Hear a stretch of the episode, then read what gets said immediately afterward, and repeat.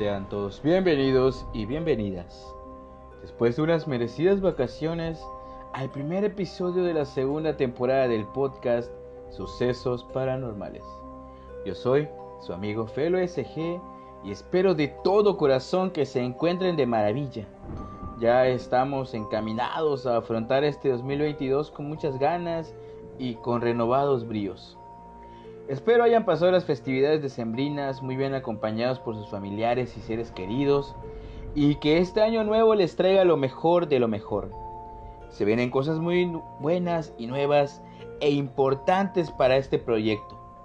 Agradezco de antemano su apoyo y espero que durante este 2022 siga siendo de su agrado.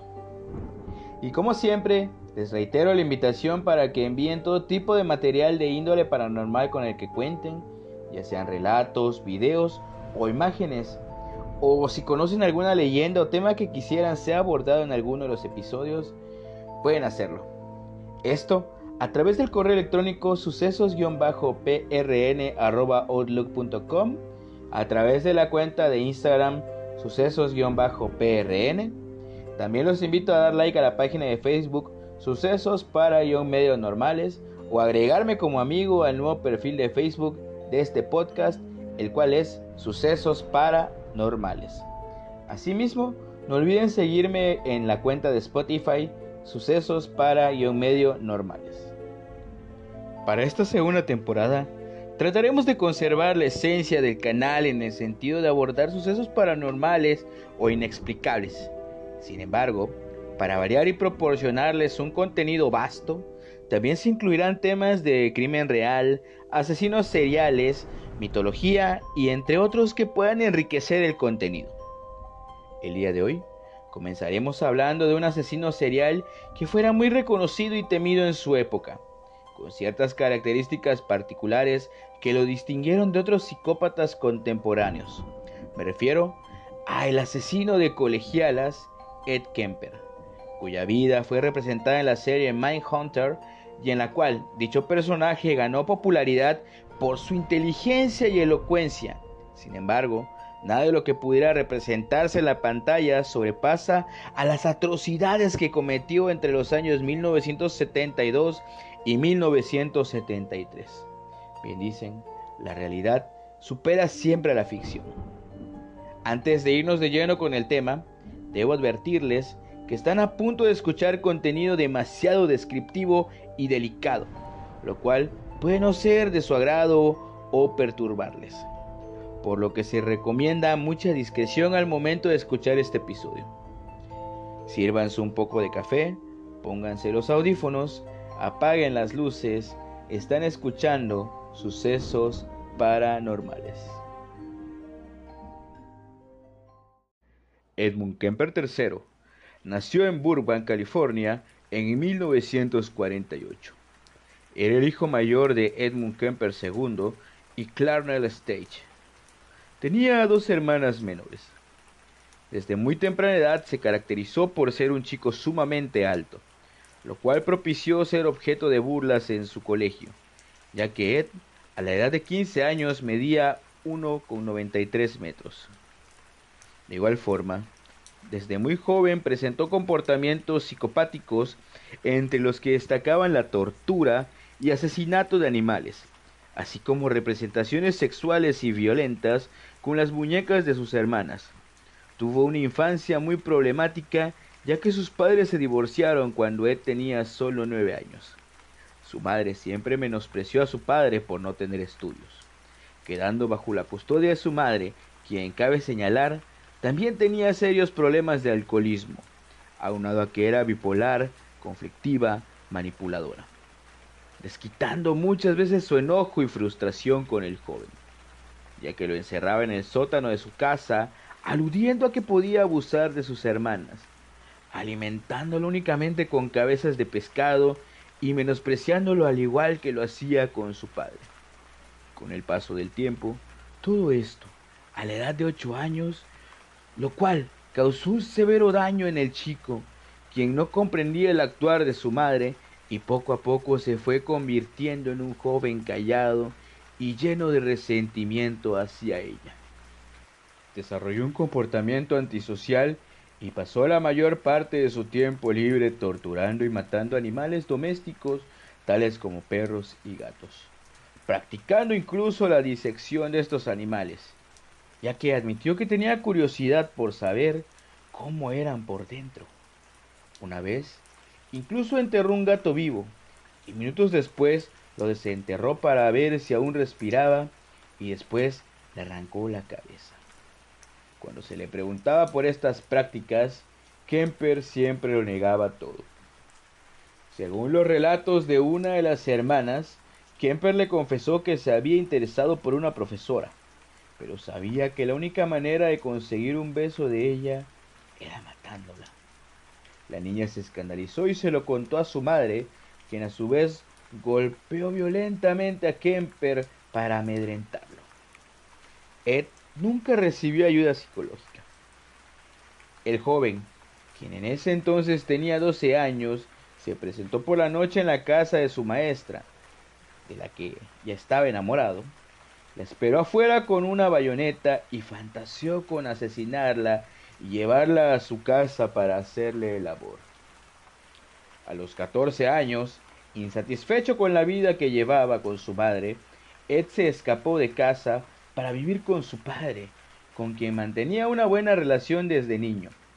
Su padre lo recibió con los brazos abiertos, pero debido a los conflictos de Ed con el hijo del primer matrimonio de su madrastra, fue llevado a vivir con sus abuelos paternos. La abuela de Ed era muy controladora y agresiva. Su abuelo lo trataba bien, pero no reprendía a su mujer por el maltrato que le daba a su nieto. El enfado de Ed Kemper fue en aumento, sobre todo cuando se enteró que su padre había cambiado de número de móvil para no ser molestado por él. No fue hasta la edad de 15 años, en 1964, cuando cometería sus primeros crímenes. Un día, Ed se disponía a salir a cazar conejos.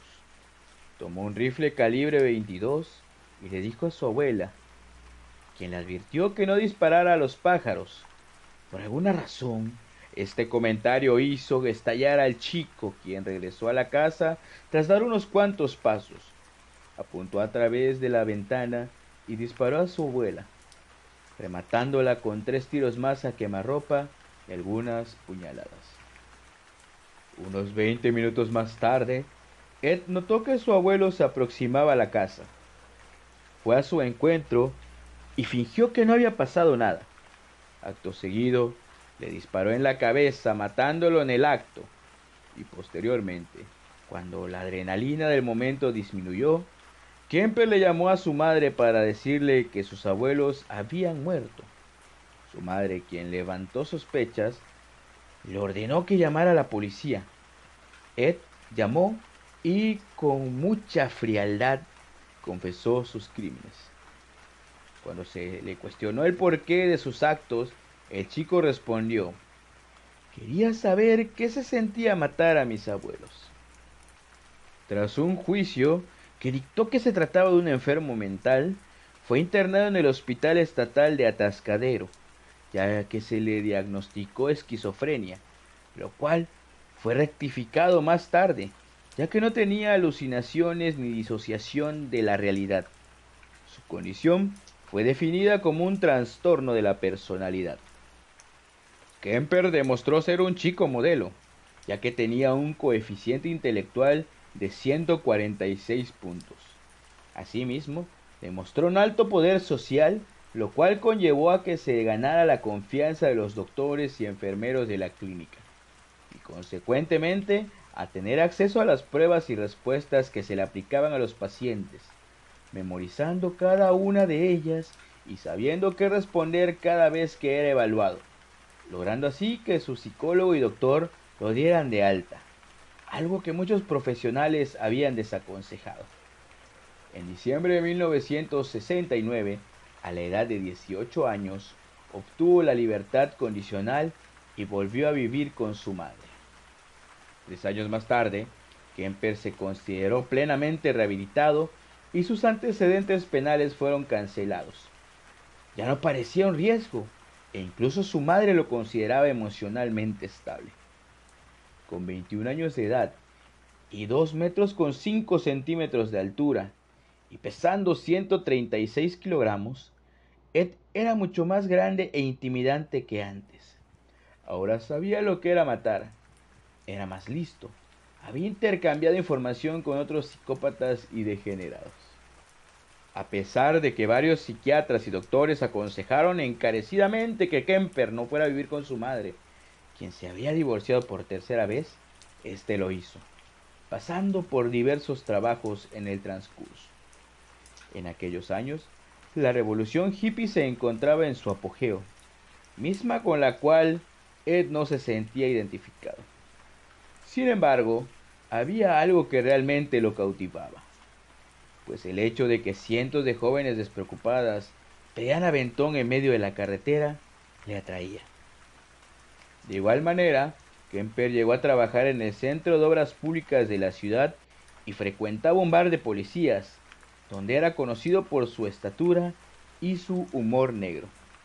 Él se quería ver a sí mismo como un policía. Incluso aplicó para entrar al departamento, pero su estatura le jugó una mala pasada y fue rechazado. Su consuelo fue coleccionar armas de fuego y cuchillos. E incluso se compró un coche del mismo modelo que utilizaba la policía local en aquella época, un Ford Galaxy 500. La relación de Kemper y su madre iba de mal en peor. Ella lo humillaba a menudo diciendo que ninguna mujer sería capaz de amarlo y se burlaba de su apariencia física.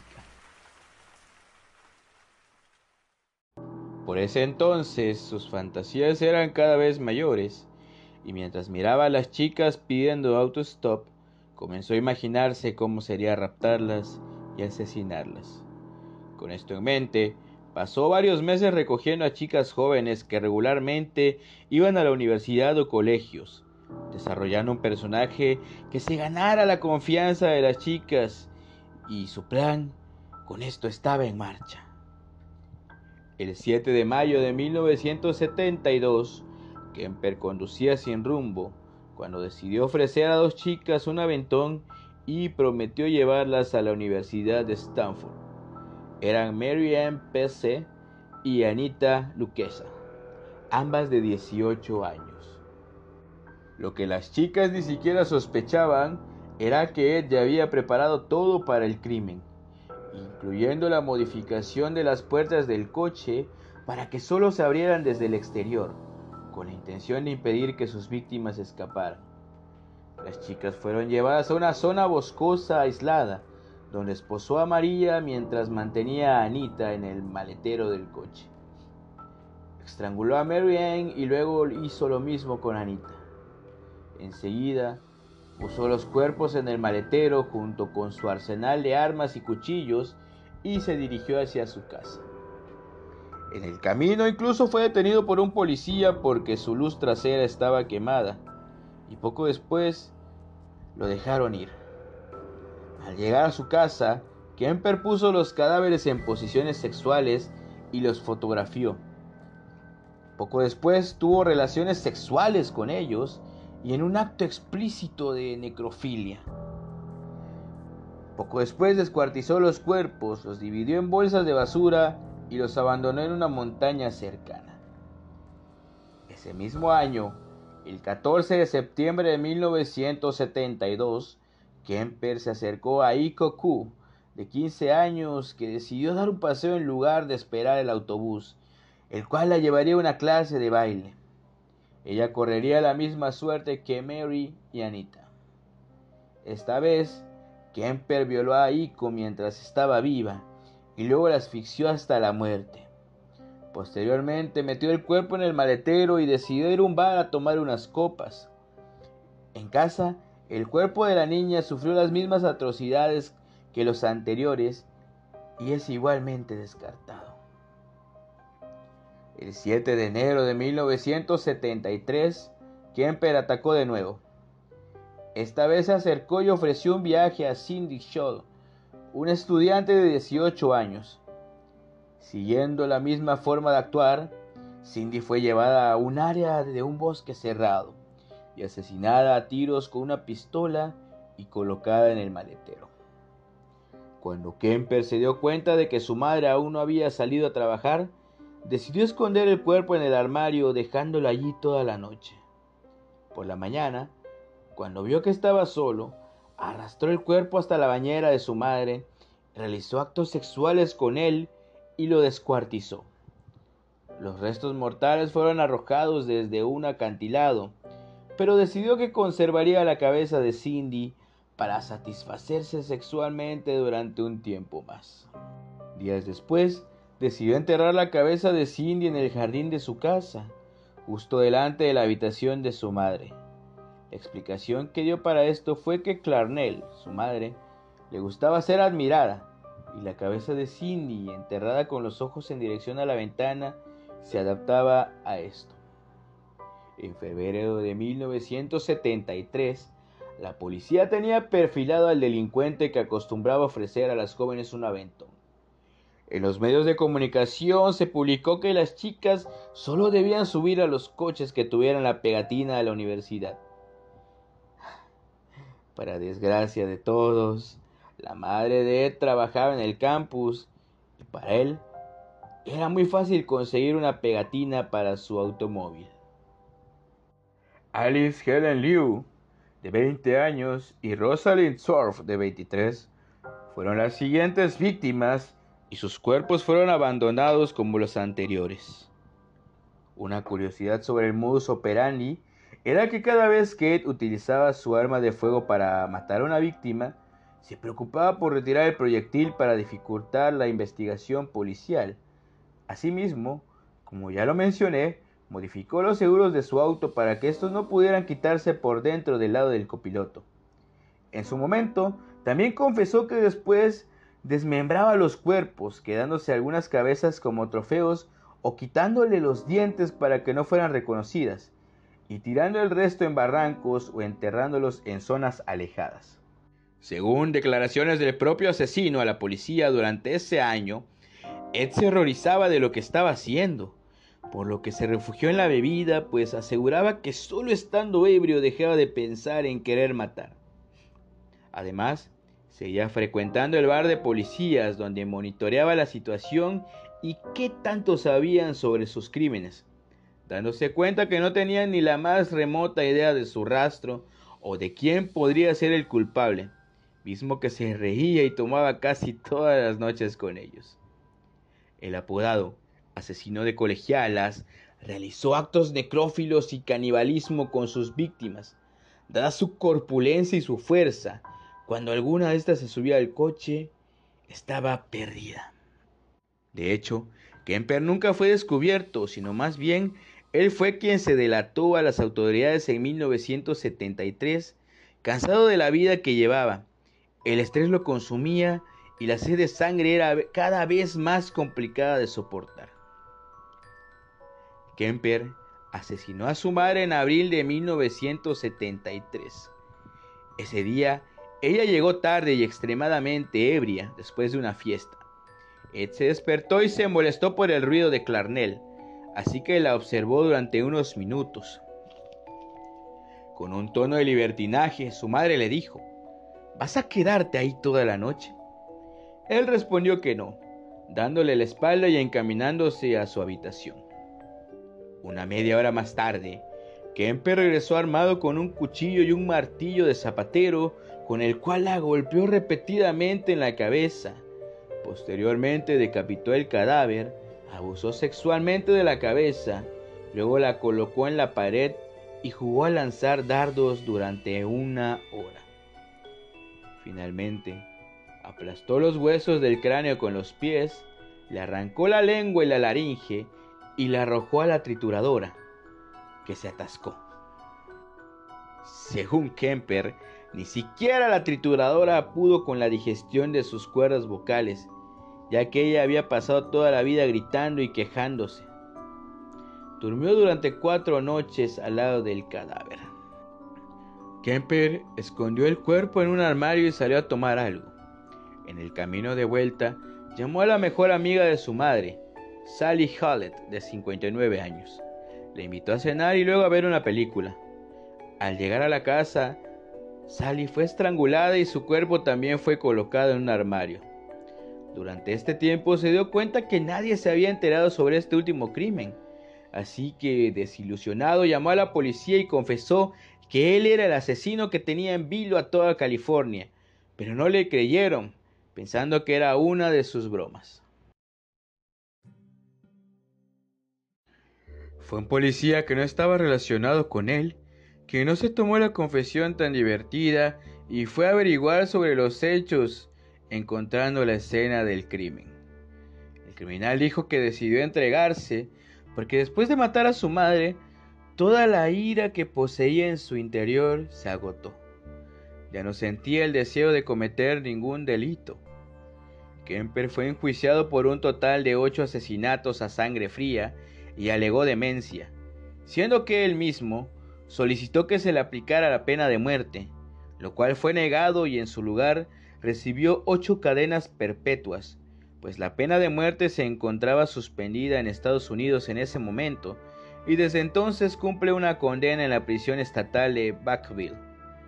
Años más tarde, Ed dejaría una de sus frases que más han dado para estudiar. Cuando las mataba, no me podían rechazar como hombre.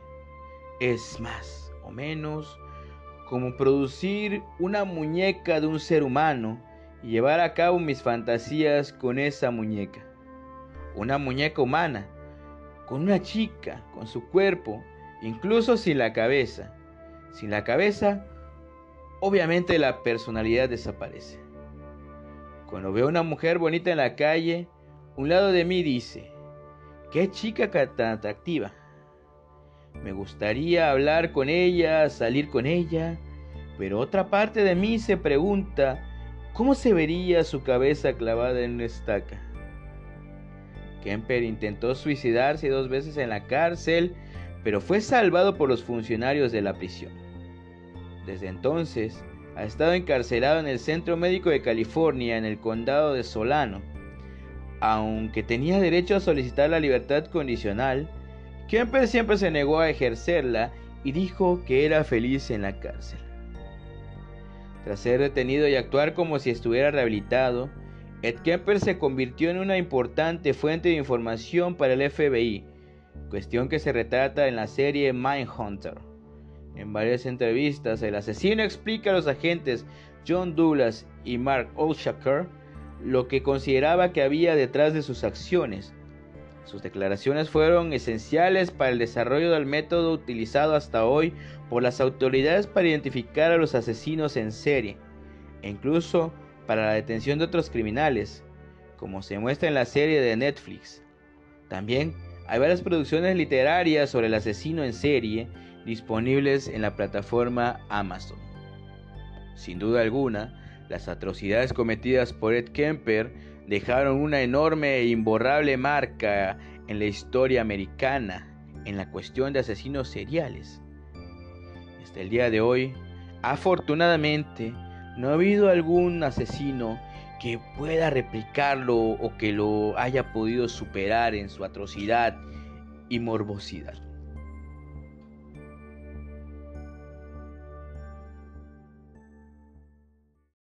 Y bueno, es así como llegamos al final de este episodio, con el cual damos por iniciar la segunda temporada de Sucesos Paranormales. Espero el tema de hoy haya sido de su agrado y pues decidí comenzar de buena forma este año y la nueva etapa de este podcast. Tal como ya les mencioné, abordaremos nuevas e interesantes temáticas que puedan enriquecer nuestro contenido. Se aceptan también recomendaciones. Y es así como damos también por concluido este episodio. Les agradezco que me hayan acompañado una vez más en este podcast y no me quiero despedir sin antes recordarles y pedirles de favor que recomienden este canal a sus familiares, amigos, conocidos, etc. Tenemos una cita el próximo domingo para escuchar más relatos. Yo soy tu amigo Felo SG. Esto fue Sucesos Paranormales. Nos estamos escuchando. Muchas, pero muchas gracias.